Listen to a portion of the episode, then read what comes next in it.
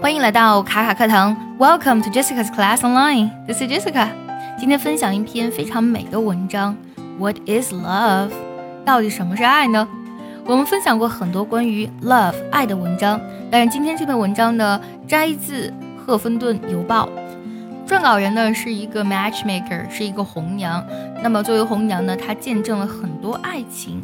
那么她眼中的爱情究竟是什么呢？我们来听一下。如果呢，你想要听完整的讲解以及专项练习呢，可以微信搜索“卡卡课堂”，加入早餐英语的会员课程哦。接下来呢，我们来听一下这篇文章。As a matchmaker, I've seen droves of people fall in love. Occasionally, love comes easy. You meet someone and you just know.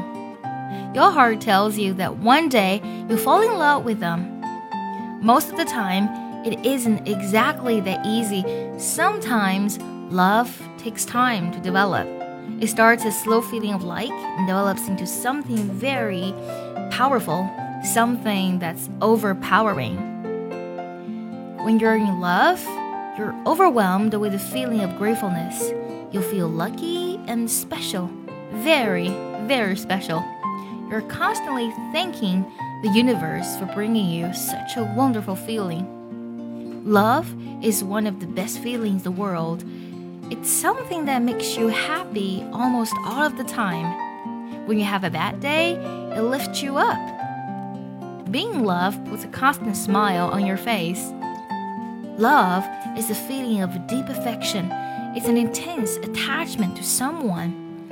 Love draws you to that person in ways you can't always explain.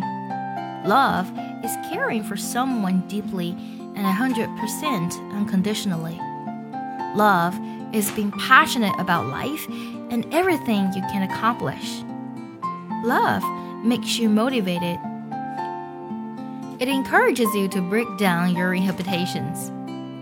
Love makes you feel safe. It gives you a feeling of security, knowing you have someone to always count on. Love gives you something to look forward to. Love makes your present and future better. Love transforms you. It makes you believe in things you didn't think existed.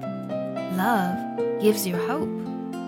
Love isn't perfect. It isn't a fairy tale, but absolutely always, it's worth it.